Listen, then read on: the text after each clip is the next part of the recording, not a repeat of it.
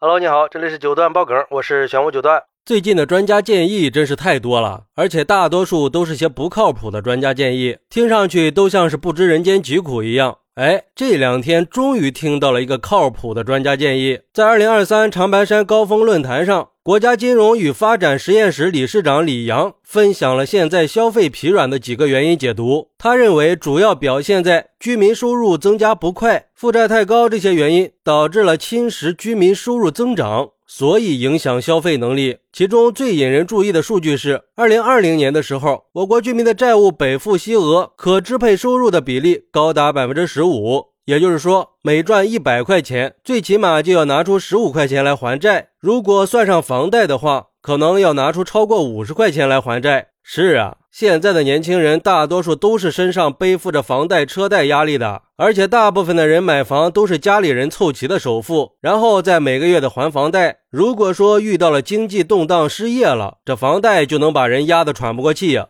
而对于这个说法，有网友就说了：“这才是真正考虑到我们现状的好专家呀！”说的太对了，而且我觉得这都还不是最糟糕的。还有的人是拿着微薄的工资收入，永远都在还债的路上，各种房贷、车贷和其他贷款，让年轻人的生活压力是越来越大了，更别说是存钱了。如果想买房子，要么是自己做生意赚钱了，要么就是靠父母，这才是现在的社会现状。就拿我们家来说吧，我和我老婆俩人的月工资扣了五险一金，领到手差不多是一万左右。房贷每个月还三千多，公积金贷款每个月还两千多，车贷每个月两千多，就剩下三千左右了。父母还没有养老金，每个月给父母五百的生活费，孩子补课每个月三四百，车子的油费、停车费每个月将近一千，基本上就属于月光族了。说实话，我们家已经很久没有在外边吃过饭了，吃不起啊。还有网友说，这次专家说的绝对是实话。我觉得造成这个现象的最主要原因就是高房价。因为畸形的房价，逼得我们掏空全家的钱包去买房，然后去持续的还房贷，也逼得很多企业为了厂房和办公房付出高额的租金，导致企业生产成本大幅度提高。在一线城市，位置稍微好点的房子就得几百万、上千万的，但是买这些房子的人真的是名副其实的百万富翁、千万富翁吗？不是的，这些住着高价房、挤公交、地铁上下班、省吃俭用的人，身上背负着各种贷款，他们只能算是负债的富翁。他们太难了，真的是希望这个专家的建议能够引起重视，关注我们负债过高的问题，尽早的化解这个又普遍又严重的局面。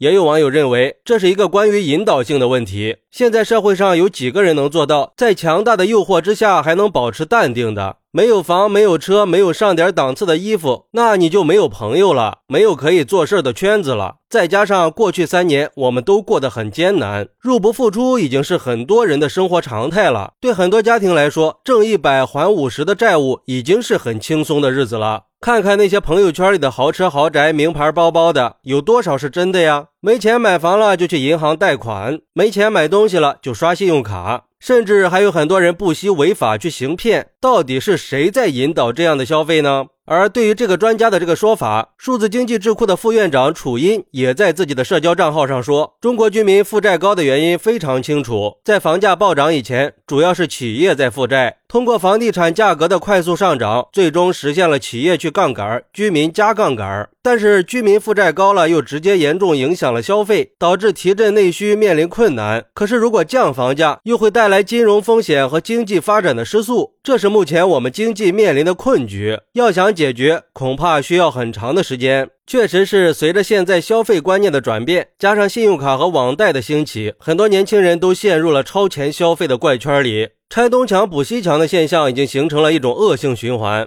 债务就像滚雪球一样越滚越大。所以我觉得，如果收入不是很高的话，最好还是量力而行的好。俗话说“无债一身轻”嘛。从另一个角度来看的话，我个人认为这个现象也就间接的导致了一部分的结婚率和生育率低。你想啊，年轻人要结婚生子，要买房买车，但是刚出社会也没有什么积蓄呀，完全依靠自己的能力，大概率是不可能的。所以就需要父母的扶持，但是父母又能有多少钱呢？就得去银行去贷款，这不是债务就来了吗？后续如果收入低、支出大的话，还有可能会越欠越多，甚至一辈子都在还债的路上。这应该就是为什么都不去消费的一个原因吧？好，那你觉得负债是造成消费疲软的原因吗？快来评论区分享一下吧！我在评论区等你。拜拜。